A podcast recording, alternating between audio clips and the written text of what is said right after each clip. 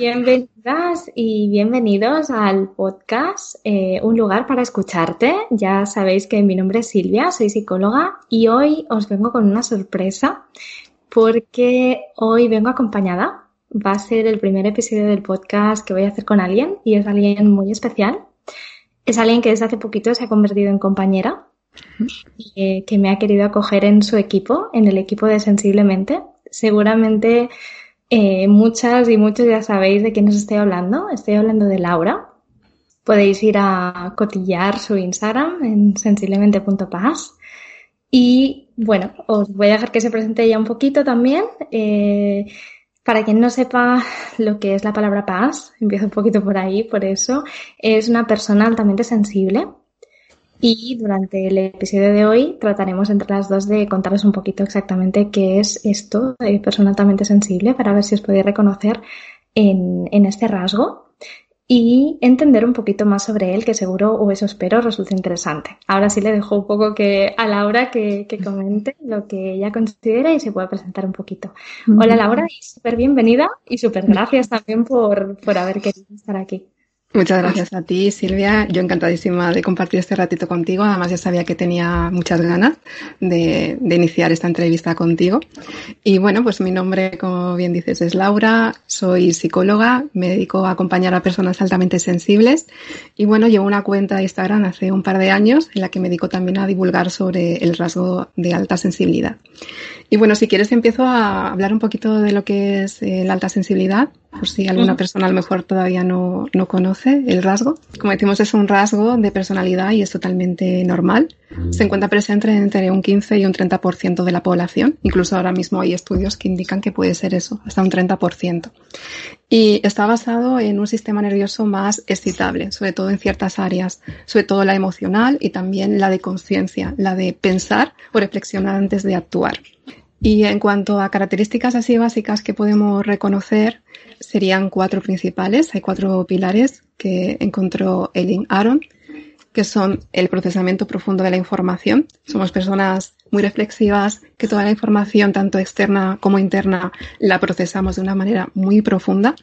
Por eso tenemos quizá cierta tendencia a rumiación, muy reflexivas, ¿no? muy concienzudas. Por otra parte, tenemos eh, esa alta emocionalidad y esa empatía. Eso quiere decir que vivimos las emociones de una manera súper intensa, tanto las agradables como las que no son tan agradables. Y también estamos como muy volcados ¿no? a sentir esas emociones en el otro y a compartir ¿no? Eh, este sentir. A veces pues es demasiado intenso y, contagiamos, ¿no? nos contagiamos de esas emociones. Luego, por otro lado, tenemos una capacidad para percibir esas sutilezas del ambiente o de los matices, los gestos de otras personas, el tono de voz o estímulos que vienen de fuera, como por ejemplo, no sé, un sonido o un aroma, ¿no? Entonces, eso es más estimulación ¿no? que estamos recibiendo y que también procesamos de forma profunda, tanto consciente como inconscientemente. Y por último, derivado de toda esa sobreestimulación a la que nos podemos ver eh, expuestas, tenemos una tendencia a saturarnos, a sentir ese bloqueo, esa sensación de no puedo con ninguna estimulación más, eh, me siento paralizada, eh, siento que, que, no puede ¿no? entrar nada más en mi mente y, y, eso forma parte también del rasgo, ¿no? esa tendencia a estar más sobreactivadas. Así que básicamente eso sería el rasgo de la alta personalidad y de ahí se deriva también pues otras muchas características que supongo que iremos hablando ahora. Genial, me encanta cómo lo explicas, ¿no? Porque lo tienes como súper claro, súper súper estructurado. Creo que se habrá entendido muy bien, de todas formas. Sí que estaba pensando en dejar un poco en, en bueno, a través de mi perfil, a través del tuyo, en mogollón de información, pero también quizás en las notas del podcast, eh, libros, recursos, ¿no? Para quien quiera saber un poquito más a un nivel eh, de, de, ampliar información, porque obviamente aquí no podemos como explicar todo eh, súper detallado, pero es verdad que lo has resumido perfectamente y yo creo que de forma muy clara. Has dicho un par de cosas que me ha anotado para, para comentar porque me parecen importantes, que es, eh, bueno, estos últimos estudios que parecen indicar que, que son más, ¿no? Eh, de hecho, yo libros a lo mejor anteriores que había leído hace tiempo indicaban más un 15-20, ¿no? Ahora sí que es más un 30. Eh, ¿Por qué crees que es eso? Porque yo sí que tengo como una hipótesis ahí. Vamos a ver si coincidimos. ¿Por qué piensas que cada vez se, se, se piensa que hay más personas con este rasgo? Me imagino que porque no hemos sabido evaluarlo, ¿no? y porque no lo hemos sabido ver. Y ha habido muchos conceptos que de alguna manera pueden confundirse ¿no? con la alta sensibilidad, como por ejemplo a lo mejor la timidez ¿no? o ciertos trastornos. Entonces, a medida que vamos haciendo más investigación, entiendo que se va viendo que hay cierta tendencia ¿no? y una prevalencia cada vez más alta. No sé cuál es tu teoría. Totalmente. No, un poco por ahí me... sí, pero yo también pensaba en, en la poca legitimación de, de, este rasgo, ¿no? En que hay muchas personas que lo ocultan y que ahora que se está empezando a concienciar y, en parte pues gracias a personas como tú que lleváis tiempo divulgando sobre ello, eh, creo que hay más personas que se lo permiten, que lo muestran, que, que hablan de ello y dicen, hola, pues yo también soy así, ¿no? Entonces se permiten sentir de esta forma y no lo ocultan, porque es verdad que Um, bueno, muchas veces tú puedes conocer a personas altamente sensibles y es como que no te lo parecen, pero no te lo parecen porque están delante de esa coraza, ¿no? delante de esa parte de si muestro que yo soy una persona sensible, eh, no sé. Eh, de hecho, no hace mucho con una paciente me decía, no, no, yo en el trabajo eh, no soy sensible. Y no es que no lo sea, evidentemente, es que se pone ahí el, el, el capuchón, el armazón, ¿no? Todo el, esto para no mostrarse así. Entonces, bueno, eso es algo que también obviamente es trabajable, y, hay que ver, ¿no? Hasta qué punto podemos forzar o no forzar el, el esconder o ocultar este, este rasgo. Se puede, se puede. ¿eh? Yo, yo tengo experiencia en eso. Sí, yo lo he contado muchas veces, ¿no? Yo vivía como una persona que no era altamente sensible, ¿no? Entonces quizá desde fuera se podría ver que fuera yo, pues quizá una persona pues más amable o, o sensible, ¿no? Pero a un nivel, digamos, normal. Pero mi estilo de vida era muy similar al que estamos hablando antes de iniciar el podcast, ¿no? Este nivel acelerado con un montón de, de actividades, no sé, un espacio muy poco, muy poco paz en ese sentido.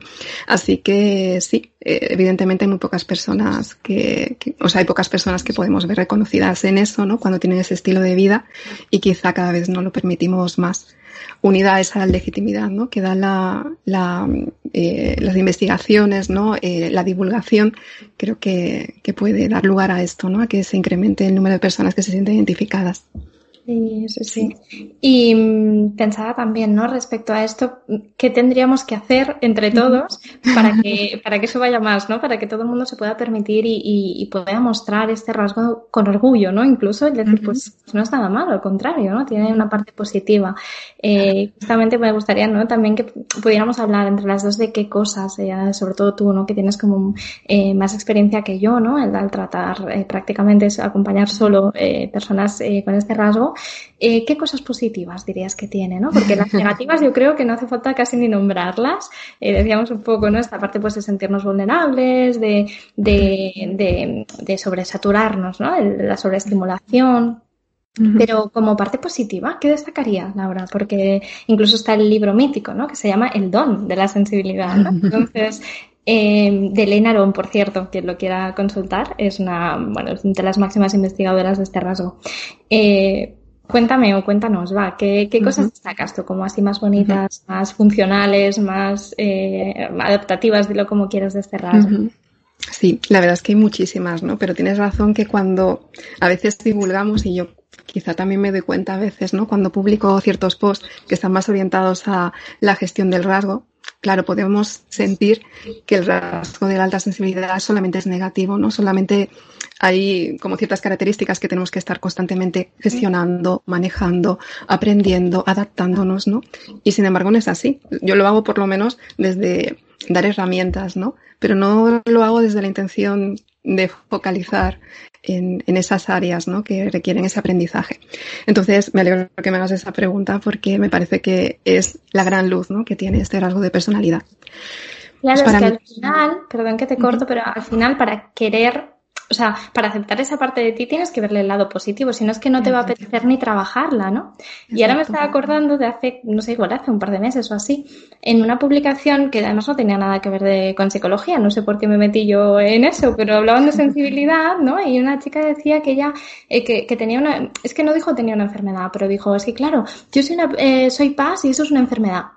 Y ahí, claro, ahí tuve yo que comentar, ¿no? Porque, eh, y me lo discutía, ¿no? Pobre, y digo pobre porque evidentemente si lo decías es porque lo debía vivir con mucho sufrimiento y, y, y tiene sentido porque depende de, de, de tu entorno, de, de, cómo te han validado o invalidado ese rasgo, de, de tu estilo de vida, pues claro, es, es un problema realmente, ¿no? El, el mal gestionado. Pero, Jolín, la verdad es que da pena, ¿no? Porque, y por eso te hacía la pregunta, porque creo que primero tenemos que entender como la cara bonita, evidentemente gestionando las dificultades que pueda conllevar en la sociedad en la que vivimos, para poder legitimarlo y para poder aprovechar esa parte buena, porque si no vamos a seguir tratando de negarlo, digo tratando porque tampoco podemos negar una parte de nosotros, pero sí escondiéndola. Bueno, ahora sí, te dejo, te dejo hablar, que me he venido arriba con, porque he recordado este ejemplo, ¿no? De, de esta persona que decía que era una enfermedad, pero cuéntanos, cuéntanos de esa parte como más eh, bonita y, y, más útil de, de ser una persona sensible. Antes de empezar con esas partes positivas, me gustaría abordar el tema de la alta sensibilidad como enfermedad, porque creo que tiene mucha relación ¿no? con lo que estamos hablando. Y es que realmente, fíjate, cuando te decía antes que se está viendo que puede llegar a ser un 30% eh, las personas que tienen este rasgo, eh, tenemos que entender que una, un trastorno no tiene esa prevalencia, jamás. Los trastornos siempre tienen una prevalencia súper bajita en la población, porque es una desviación ¿no? de, de lo normal cuando yo veo un rasgo de personalidad, en este caso, como veo la alta sensibilidad, que está en un 30% de la población, tengo que ver que tiene un sentido eh, evolutivo o adaptativo de supervivencia. No existiríamos eh, o no existiría este rasgo si no hubiera un sentido biológico o de supervivencia, como digo, ¿no? adaptativo para la especie. De hecho, está presente, pues, eh, según las investigaciones, como más de 100 especies de animales tiene un sentido. Tenemos que ponernos en el ejemplo, por ejemplo, imagínate de un ciervo con su manada. Porque aquí creo que es fácil, ¿no? A través de estas metáforas o estas analogías, ¿no? Imagínate un ciervo paz con su manada que está comiendo su hierbecita tan a gusto y de repente escucha un sonido que puede representar una amenaza para la manada. Frente a quizá dos o tres eh, ciervos que están en esa manada pastando sin prestar tanta atención al medio. ¿Cuál es el sentido, cuál es la función o el rol que está ejerciendo ese ciervo paz? Está atendiendo los estímulos de fuera para protegerse y para proteger también la manada. Tiene un sentido biológico, tiene un sentido de supervivencia y tiene un sentido adaptativo para su especie. Lo mismo ocurre con las personas altamente sensibles. Tiene un sentido, una función, un rol que podemos ejercer a nivel social y más justamente en una sociedad en que tal vez no está tan valorado justo lo que podemos defender o aportar. Así que desde ese lugar me gustaría que, que pudiéramos entender, ¿no? Que no es una enfermedad, sino quizá pues una forma de ver y de aportar al mundo que no está siendo todavía tan valorada y que poco a poco creo que se va haciendo su espacio y que va a servir muchísimo, ¿no? Para, para compensar quizá otras cosas que no puede ver otra parte, ¿no? De la, de la población.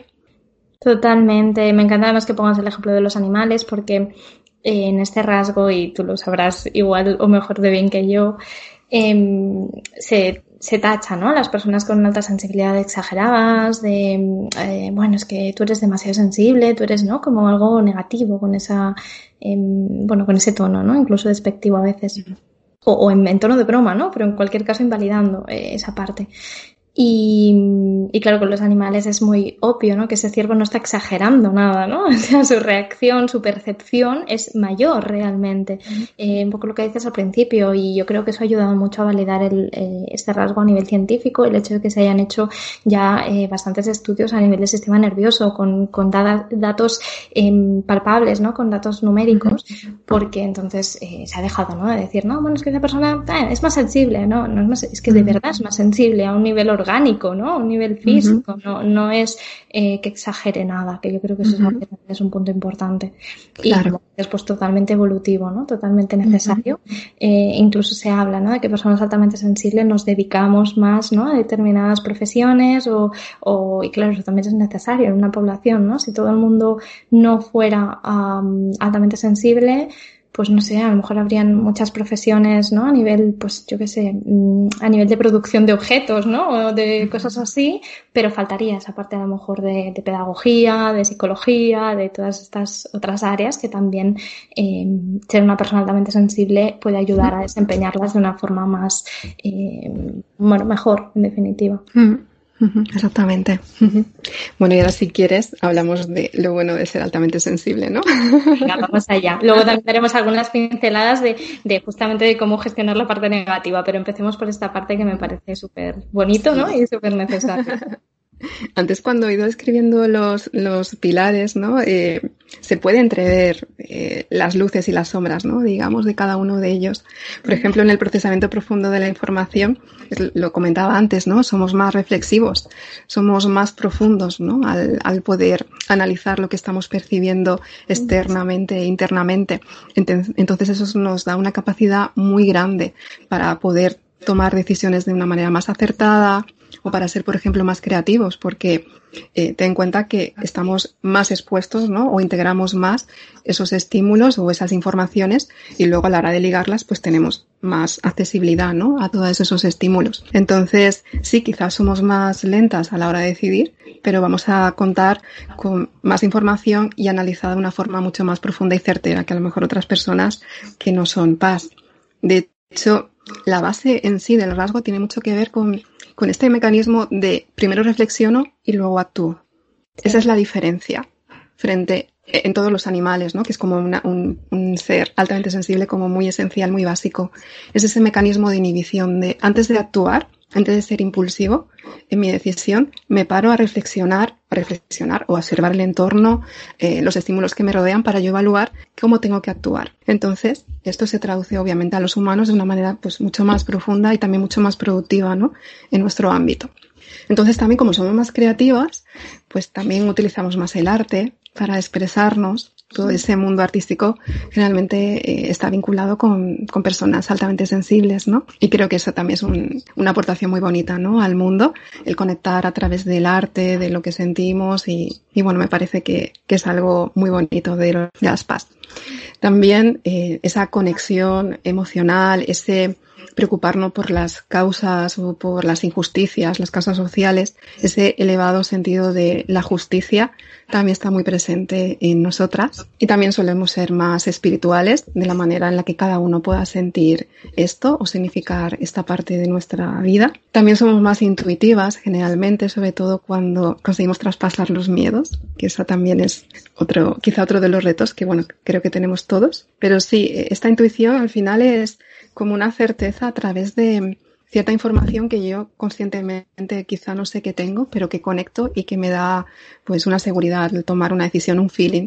Entonces es más natural que lo pueda sentir una paz porque están más a flor, de piel todas estas sensaciones y estas eh, percepciones, ¿no? ¿Qué más cosas? Somos más conscientes de cómo se siente el otro, qué necesita el otro, somos más cálidos en ese trato, más amable, estamos más dispuestos a estar al servicio del otro, más fácil también que seamos más compasivos con los demás. ¿Y con nosotras mismas, Laura? Allá la cosa se complica.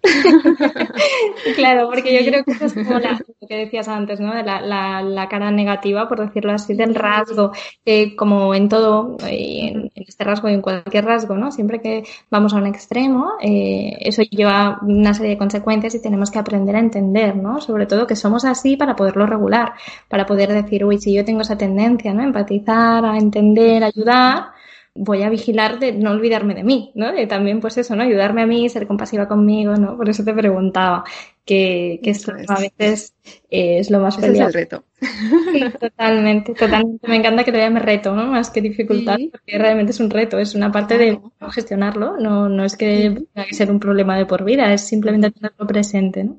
Claro, saber reconocer que yo tengo quizá esa tendencia eh, pues a, nivel de rasgo y a lo mejor también a nivel aprendido, ¿no? Porque todavía no a lo mejor he aprendido a gestionar esas cosas, pero sabiendo eso es fácil empezar a aprender a gestionarlo. Por lo que dices, ¿no? Eh, pues a lo mejor estoy demasiado en el otro, me pierdo a mí, eh, puede que me contagie de esas emociones y acabe sin distinguir qué es mío y qué es del otro, por esa empatía que puede llegar a ser una fusión, ¿no?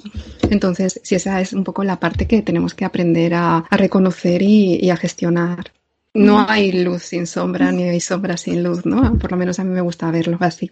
Mm. Luego también nuestras emociones, creo que, eh, creo que mucha gente, ¿no? Muchas paz pueden decir que es la parte que más reto, ¿no? Le, supone o que incluso que más odian, ¿no? Yo he escuchado incluso esa expresión, la parte de las emociones cuando se le desborda.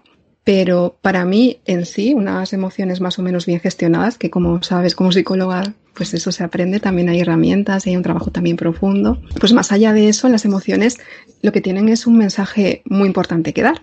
Obviamente para todas las personas, no solamente para las altamente sensibles, pero yo quiero enfocarlo y quiero darle valor a si yo soy una persona sensible y estoy más en contacto precisamente con mis emociones porque así me siento, porque así es mi naturaleza, tengo ahí una información tan importante, tan vital, me está dando tantos datos, mi cuerpo, mis sensaciones, mis emociones son tan elocuentes y yo sé escuchar que me parece increíble, ¿no? Que, esa información esté tan, tan disponible y que podamos tener esa capacidad para, para hacer ciertos cambios y reconocer que necesitamos para poder atenderlo.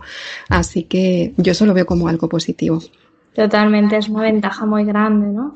y, y, muy necesario aprender a hacerlo por eso, porque si no es cuando se desbordan. O sea, las emociones, eh, si tú las reconoces cuando son pequeñitas, como explico yo a veces, ¿no? Pacientes, eh, puedes, puedes trabajar muy bien con ellas, ¿no? Si tú no te, si tú no las escuchas, ¿no? O no las oyes directamente hasta que es un monstruo gigante, ¿no? Entonces, evidentemente, te va a acabar controlando ya a ti, ¿no? Entonces, eh, esa es la gracia, ¿no? De, de, de en contacto con las emociones, el poderlo, poderlas conocer muy bien, conocerte tú muy bien y, llevar también esa parte de regulación, que además en, en las personas pase o sea, las pase, se une a esta parte de, de sobreestimulación, ¿no? Si tienes un sistema nervioso más excitable, es más fácil, ¿no? Que enseguida mm. se disparen ahí emociones. Entonces tienes la, yo diría un poco la obligación como paz de, de, conocerlo muy bien para poderlo llevar, ¿no? Es como si tú tienes una máquina y no sabes cómo funciona, ¿no? Eh, pero es una máquina que una vez aprendes cómo funciona es la, te, soluciona la vida, ¿no? O sea,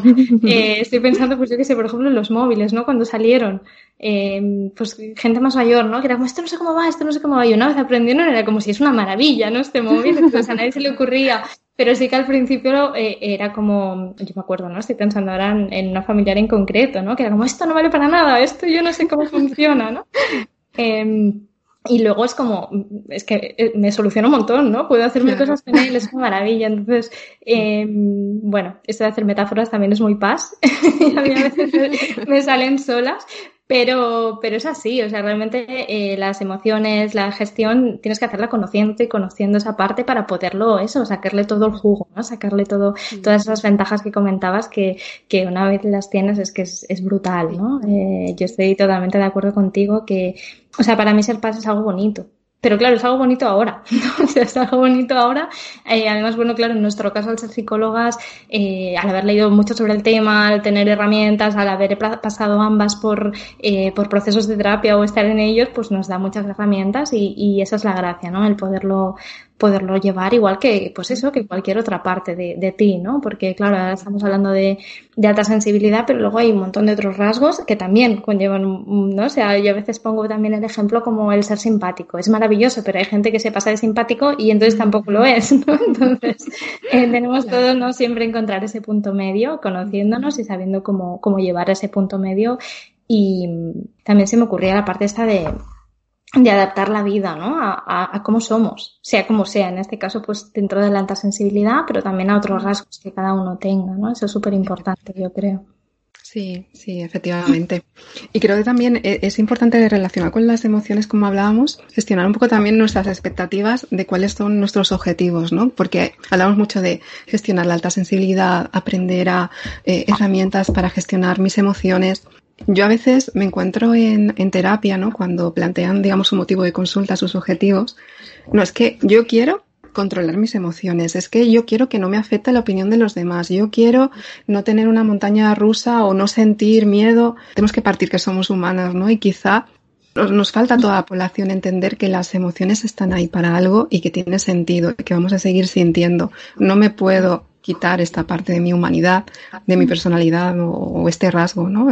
Pero bueno, básicamente, ¿no? De, mi humanidad, porque viene conmigo, ¿no? Entonces, empezar también a reconocer y a ser compasiva, ¿no? Con una misma cuando entiende la humanidad que detrás de sentir ciertas emociones, de que de vez en cuando pues ocurra, ¿no? Que yo me pueda perder o que yo no pueda gestionar lo que estoy viviendo y que tampoco pasa nada que forma parte de, de, de mi proceso, ¿no? Como persona. Y también creo que es interesante que lo hablemos tú y yo, que somos psicólogas y somos paz, que podamos expresar, ¿no? Desde la vulnerabilidad y también desde, pues el orgullo, ¿no? Ser persona antes que nada, que también tenemos nuestros días malos, que también hay emociones que nos cuesta gestionar y que somos susceptibles, ¿no? Como cualquier persona a este tipo de, de, cuestiones, incluso aunque estemos trabajadas, incluso aunque tengamos mucho conocimiento y acompañemos a otras personas para colocar las expectativas en su sitio y empezar a entender que la humanidad es esto, sentir también.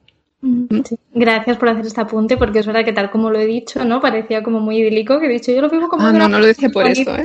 No, no, pero que sí que es cierto, ¿no? Que hay, hay, personas que lo han podido escuchar como eso, ¿no? Como, ay, mira, Silvia lo vive de una forma preciosa, ¿no? Y es como, bueno, sí, o sea, yo, yo considero que, que es, yo considero que es un punto positivo mío, ¿no? Es algo que me gusta de mi forma de ser Em, pero como dices, ¿no? Eh, mm. siempre implica, ¿no? Esa cara B de, como, cualquier cosa, aunque te guste, ¿no? Em, entonces, bueno, sí que es cierto que, que las emociones están ahí y, no se trata de, de, no sentirlas, sino, pues como decía antes, de, sentirlas pequeñitas, de habrá momentos en que se desboquen como en cualquier persona porque pasan cosas que nos hacen reaccionar y que no, no podemos evitar, y, y menos mal que nos hacen reaccionar, ¿no? Porque si no es lo que decíamos, no seríamos personas eh, pero lo importante es eso, también el tener recursos de, de, una vez eso se desboca, ¿no? O esas emociones nos producen cierto malestar, el entender ese mensaje, como decías, eh, yo también eh, me encanta ¿no? esta expresión, es que es tal cual, de que las emociones nos llevan mensajes y también muchas veces nos piden acciones. ¿no? Yo también lo, lo comento mucho porque es como, bueno, si tienes una emoción, haz algo con ella. ¿no? O sea, a veces hacer algo va a ser simplemente abrazarte o va a ser llamar a una amiga, o va a ser, eh, no sé, meterte en la cama y dormir un rato, ¿vale? Pero al final sí que te está pidiendo que hagas algo, que hay algo que, que, que está pasando, ¿no? Que tienes que atender. Entonces, pues, eh, por eso tienen que estar, para avisarnos, ¿no? Porque si no, sería una hecatombe. Claro. Claro, otra de las cuestiones que, que, nos pasa generalmente a las PAS y bueno, en general, ¿no? Puede, puede ocurrir a cualquier persona, es que por lo que yo también veo, ¿no? En las sesiones y cómo hemos sido educados, ha habido muy poco generalmente, ¿no? Por lo menos las personas que vienen a, a las sesiones, muy pocos cuidadores han sabido enseñar a regular las emociones, ¿no? O esa activación, esa tendencia a la sobreactivación que podía tener estas personas de pequeños, ¿no? Cuando, cuando eran niños. Y claro, al final en esos contextos, en los contextos de apego, cómo aprendemos a regular esas emociones y a conocernos, ¿no? A través de, de cómo el otro mm, me enseña, ¿no? A colocarme, a las herramientas que necesito utilizar, ¿no? Entonces, ¿qué pasa? Que habitualmente desgraciadamente, eh, muchos padres, muchos cuidadores no han sabido gestionar o atender esa sensibilidad y, por tanto, los niños o las niñas no han tenido esa oportunidad de aprender esos recursos. Entonces, claro, nos encontramos con adultos que no saben cómo gestionar todas estas sensaciones, toda esa saturación, este, este sentirse abrumados y, no tienen esas herramientas ni esa capacidad para afrontar. Mm. El trabajo en terapia, por ejemplo, está muy vinculado a eso, está muy relacionado con eso. ¿Qué pasa si yo ahora como adulto empiezo a aprender cómo yo puedo relacionarme conmigo mismo de forma diferente y adquirir esos recursos que yo no, no pude adquirir? Sin ningún tipo de culpa, nada de esto, ¿no? Al final se trata de soy adulto, tengo ahora mismo la responsabilidad de aprender a cómo relacionarme conmigo mismo de una manera mejor, ¿no? Entonces, bueno, también quiero enmarcarlo ahí, ¿no? Porque a veces podemos entrar en la culpa de, oye, porque yo no sé gestionarlo, es que hay que ver, es que hay algo mal en mí. Bueno, a lo mejor no hemos tenido esa oportunidad de hacerlo, a lo mejor pues eh, esta forma de ser que no es tan habitual o, o tan aceptada o tan valorada, puede haber impactado ¿no? en, tu entorno y no han sabido cómo manejar esto y enseñarte a su vez a manejarlo a ti. ¿Vale?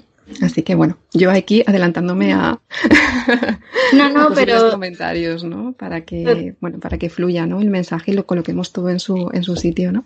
sí, sí, sí, porque es cierto que también la culpa muchas veces acompaña ¿eh? a, las paz por eso, porque es como, eh, ¿no? Incluso comentarios de me gustaría, ¿no? El ser como otra persona en ese aspecto, ¿no? Me gustaría mm. llevarlo mejor o, bueno, es como lo que comentabas al principio de los cuatro pilares, ¿no? Es que eso es real, entonces tenemos que partir de ahí.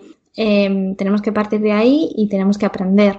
Y si no has podido, pues por tus experiencias de vida, por las personas que te han acompañado, por cualquier cosa, eh, no has podido hacerlo a los 15, lo harás a los 20, sino a los 30. O sea, el, o sea la cuestión aquí no es tanto el cuándo lo has podido hacer, sino que, que, que entiendas esa parte de ti que estés dispuesto a hacerlo ¿no? en, en, en este momento, en, en, este momento de tu vida. Así que sí. Bueno, pues ya que estamos hablando de eso, ¿cómo crees que o sea, me gustaría un poco, para ir cerrando, por un lado, poder ofrecer como algún recurso, alguna idea, ¿no? Alguna pequeña pauta así para las personas que nos escuchan de qué pueden empezar a hacer ya, ¿no? Si, han, si se han visto reconocidas. Y por otro lado también, pues si, si les apetece a empezar un proceso en ese sentido, pues también de qué forma eh, desde el equipo se, les podemos guiar, ¿no? Les podemos ayudar.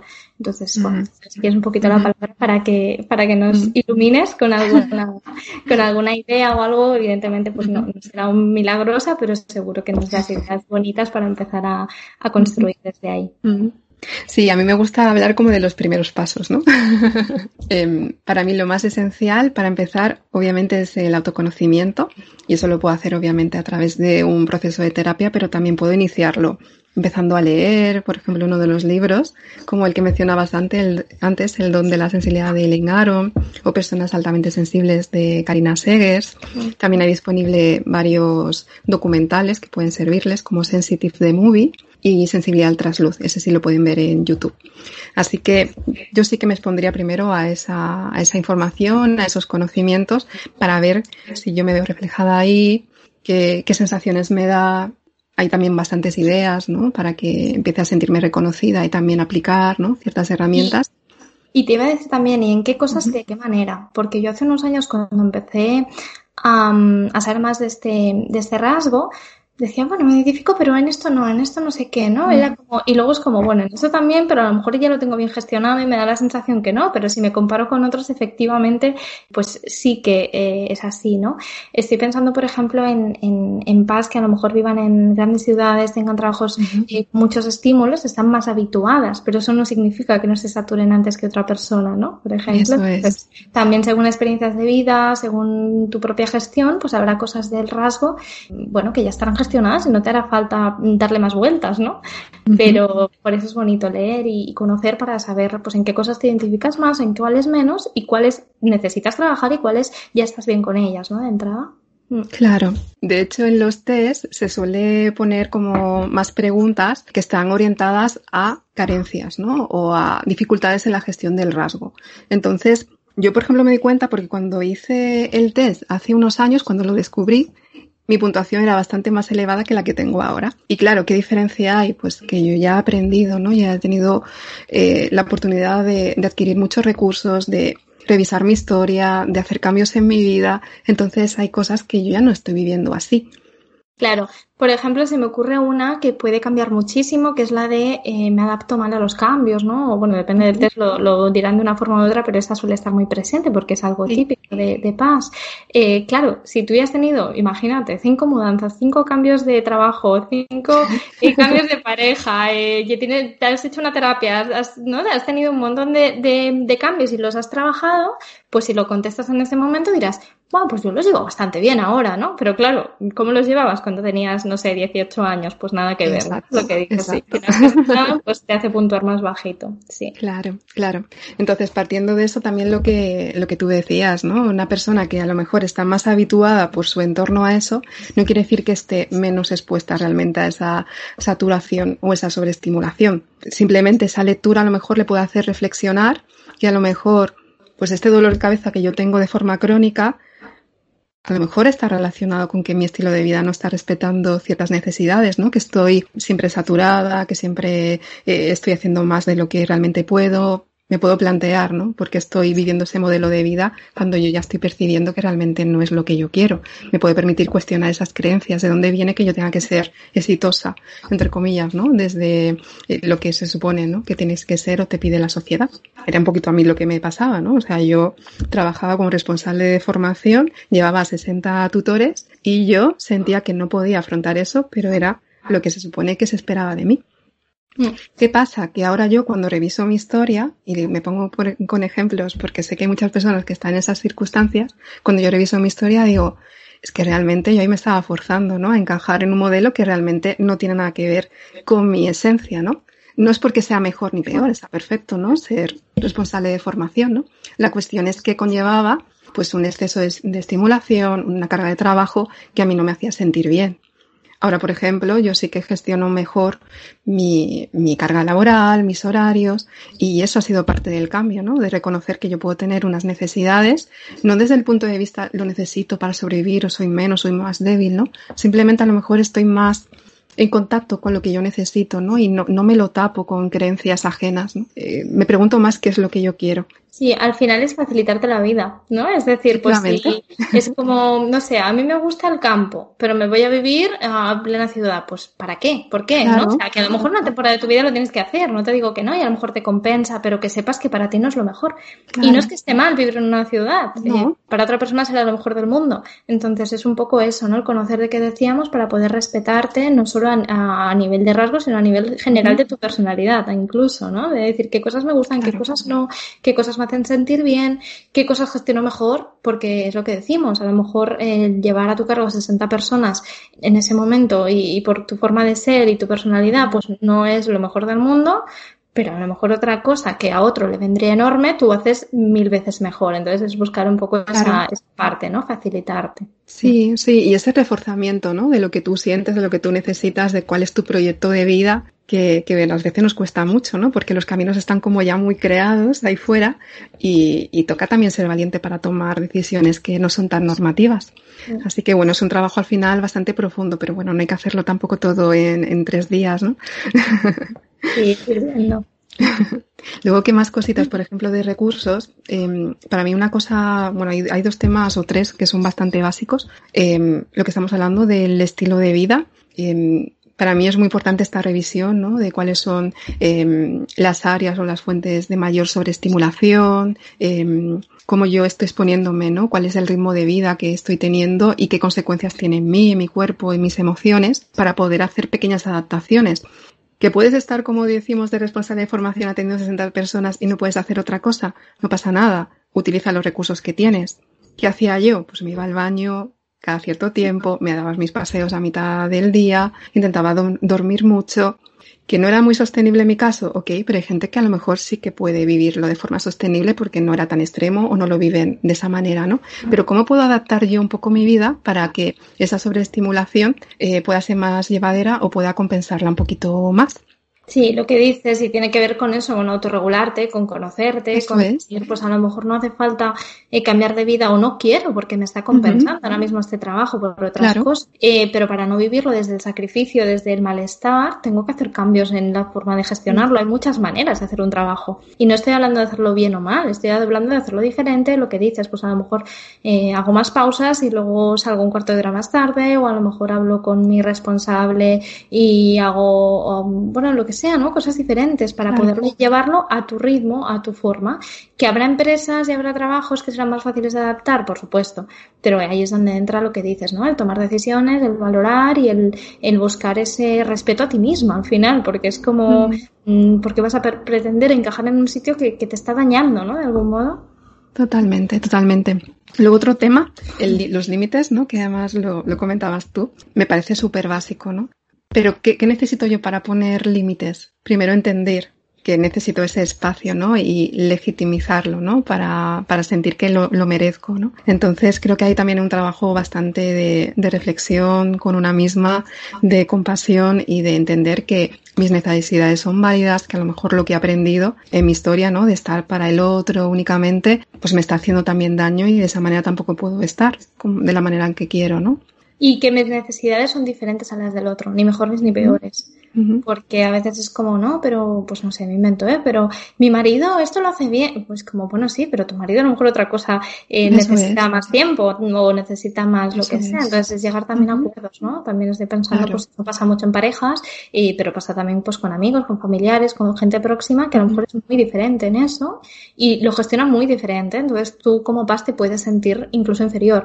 Y ahí, eh, bueno, también podríamos comentar, ¿no? La, eh, muchas PAS, bueno, está vinculado, ¿no? A una baja autoestima muchas veces, pero justamente por eso, no porque sea una, una cosa inherente al rasgo, sino porque, claro, depende claro. De, de, cómo te estás comparando con los demás, te puede hacer posicionarte por debajo y decir, no puede ser, ¿no? Yo necesito más descansos que el otro, y es como ya, pero tú a lo mejor lo haces, lo que decíamos, de una forma más creativa, el trabajo, lo haces, uh -huh. o sea, es diferente para bien y para mal, ¿no? No, sí. no mejor o peor. Y gracias que somos diferentes, ¿no? Qué maravilla. Claro. Qué maravilla. Imagínate, ¿no? Que todos fuéramos robots, todos hiciéramos el trabajo igual, todos necesitáramos exactamente lo mismo para todo, ¿no? Sería como muy abrumador. Sí. mucha gente de hecho me pregunta, ¿yo si soy paz necesito una pareja paz? Pues no necesitas una pareja paz, o sea, está muy bien si tienes una pareja paz, pero si tienes una pareja no paz, pues hay otros elementos que te va a compensar y que tú vas a enriquecer a esa persona y esa persona te va a enriquecer a ti. Entonces ahí también puedo entender que las diferencias pueden nutrirnos ¿no? Que podemos ser un equipo también por ahí y que está perfecto que seamos diferentes y aportemos diferentes cosas. Entonces, bueno, parte mucho de eso, ¿no? De, hemos tenido, pues, seguramente una historia o experiencias que están muy vinculadas a esto de necesito encajar porque si no encajo con lo que se supone que espera de mí o, o con la mayoría, me voy a sentir diferente, me voy a sentir que no soy válida. Y claro, pues al final es una búsqueda constante de intentar encajar como se lo decía yo a, un paciente el otro día, eh, si soy un círculo, porque tengo que encajar en el cuadrado? Es como si un niño pequeño todo el rato dice que quiero meter el círculo en el cuadrado. Pues no, llegará un momento que se da cuenta de que el círculo está perfecto que sea un círculo y se coloque en el círculo y el cuadrado en el cuadrado. Todos tienen su belleza, ¿no? En ese sentido. Me encanta. Hace unas semanas fui a una casa que tenía unas puertas muy pequeñitas, ¿no? Y yo soy muy alta. Entonces era como, ¿qué está mal la puerta o estoy yo mal? Porque soy, soy yo muy alta. Yo me lo planteaba, ¿no? Como la alta sensibilidad. ¿Soy yo demasiado sensible? ¿Pero qué pasa? ¿La puerta es la que está mal? ¿Soy yo la que está mal? La puerta es la que es, ¿no?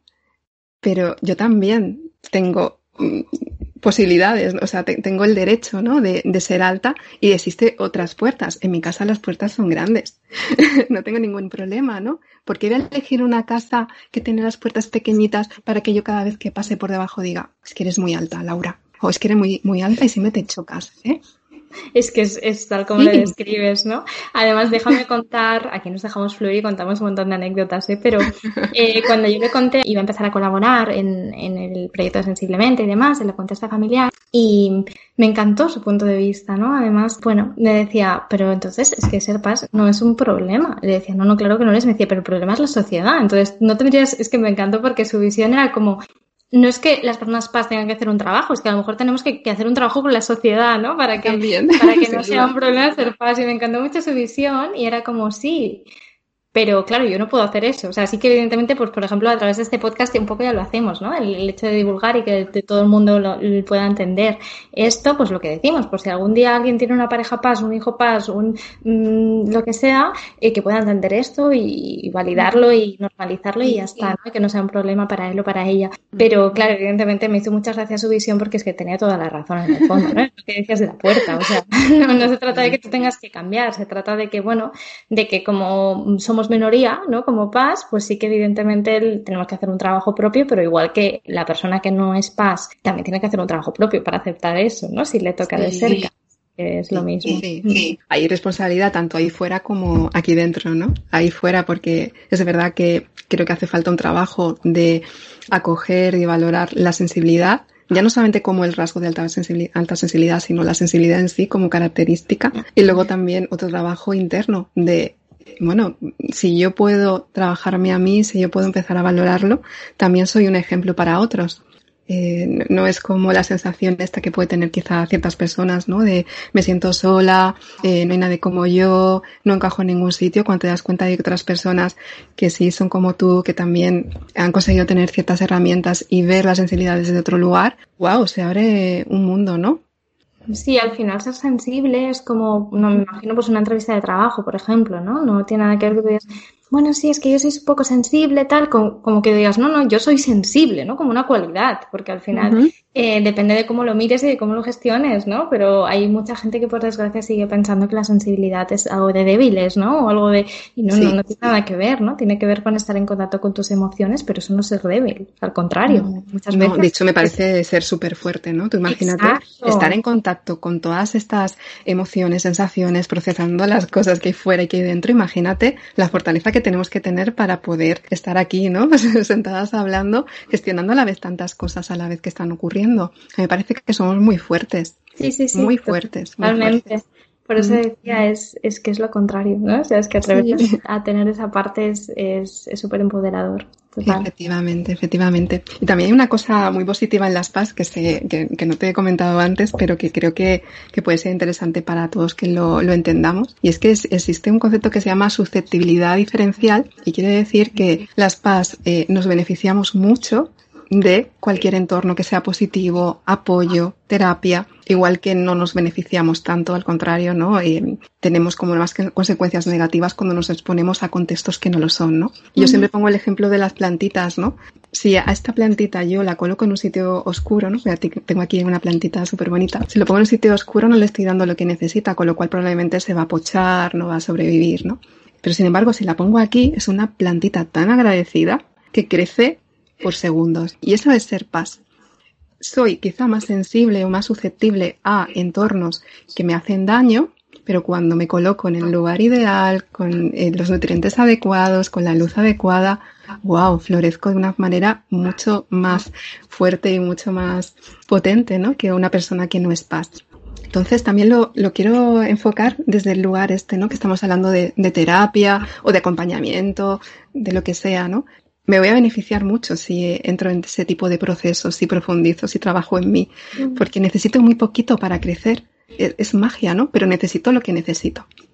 Sí, totalmente. Eh, y además, bueno, he empezado a colaborar contigo hace poquito con el equipo, pero es verdad que yo muchas veces es como si tengo un imán, ¿no? Un poco a veces las, las paso entre nosotras o por mi forma de comunicar, de hablar de muchas emociones, pues llevo muchos años, ¿no? Atendiendo a, a personas altamente sensibles y es cierto eso, ¿no? Que, que sí que la evolución, eh, el, el, trasfondo, ¿no? Esa parte, pues claro, la parte reflexiva, la parte de, de, contactar con emociones, claro, todo eso hace que la, la, terapia también la vivan de una forma más, más eso, ¿no? Más profunda y de forma también más productiva muchas veces, que no alguien que no tenga esa facilidad innata por, para conectar con, con, pues, con, con, toda esa parte interna, ¿no? Y esa introspección y demás. Sí, sí, es que estoy totalmente de acuerdo. De hecho, a mí me encanta trabajar con Paz por eso, ¿no? Porque es como muy bonito, ¿no? Esos, esos cambios esas, esa profundidad en las conversaciones, que también es, es algo muy propio de, de, este rasgo.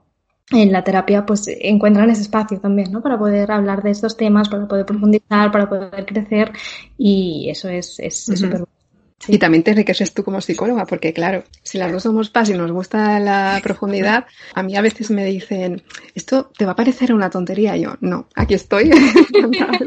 me encantan, ¿no? Estas cosas que parecen tonterías a mí me encantan, seguro, porque van a ser cosas como que vamos allá, ¿no? Sí. Claro, bueno, de hecho la prueba es que llevamos ya casi una hora dos psicólogas más aquí eh, comentando y profundizando y viniéndonos arriba, ¿no? Con, con, más ejemplos y con más cositas. Eh, no sé, igual sería cuestión de cerrar un poco. Si quieres, podemos, pues eso, ¿no? Comentar también para quien le interese eso, ¿no? Beneficiarse de, de un proceso de terapia para que te conozca, ¿no? También bien a ti, a tu página, si quieres presentar un poquito también esta uh -huh. parte de eh, qué beneficios puede tener.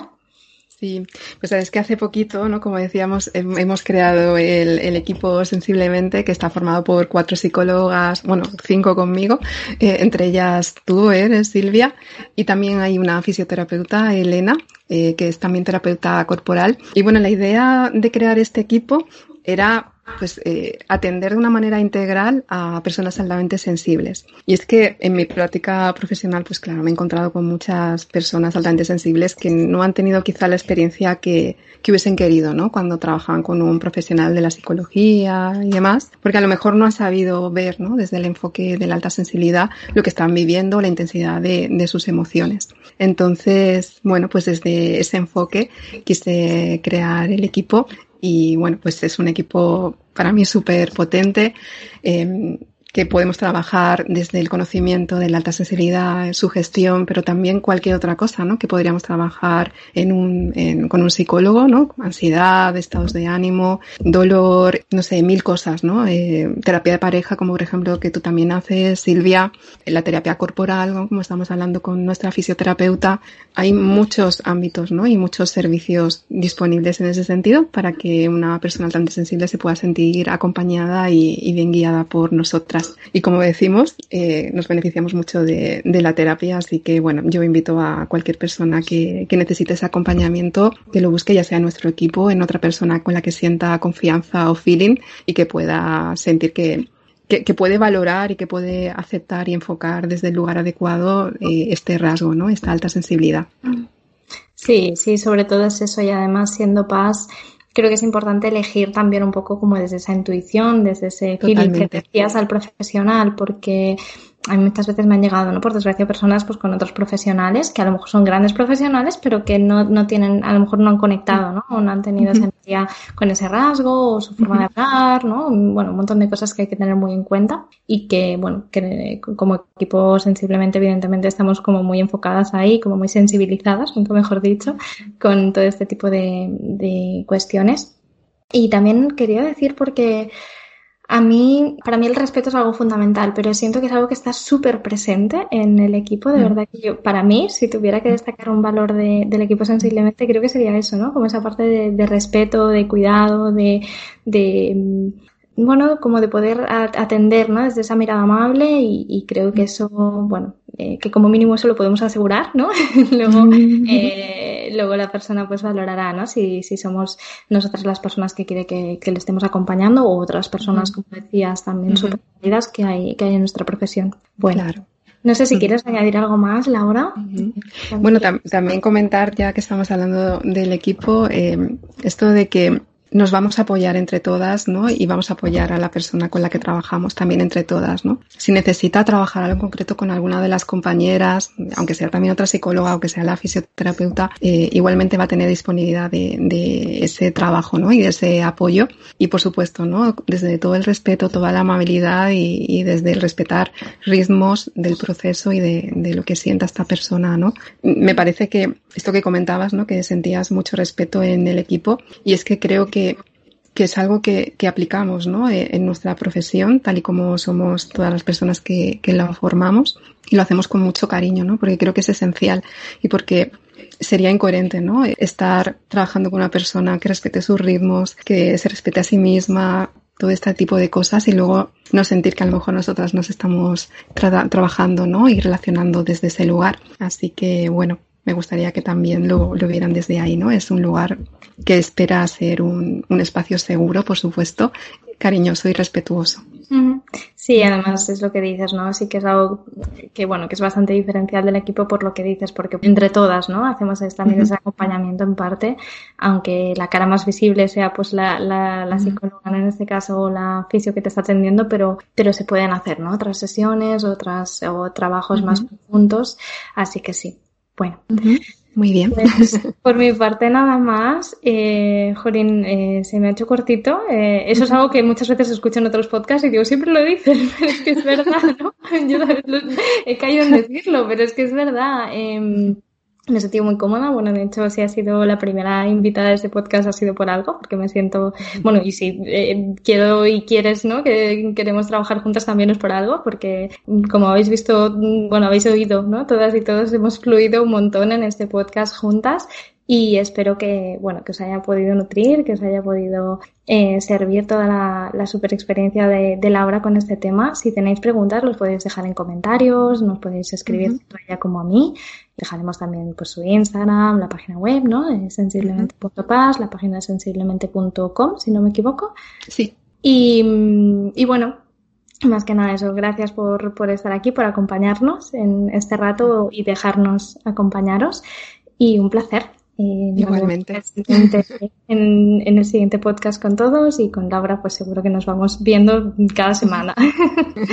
Eso es. Bueno, pues muchísimas gracias a ti, Silvia. Ha sido un placer. Muchas gracias. Nos despedimos.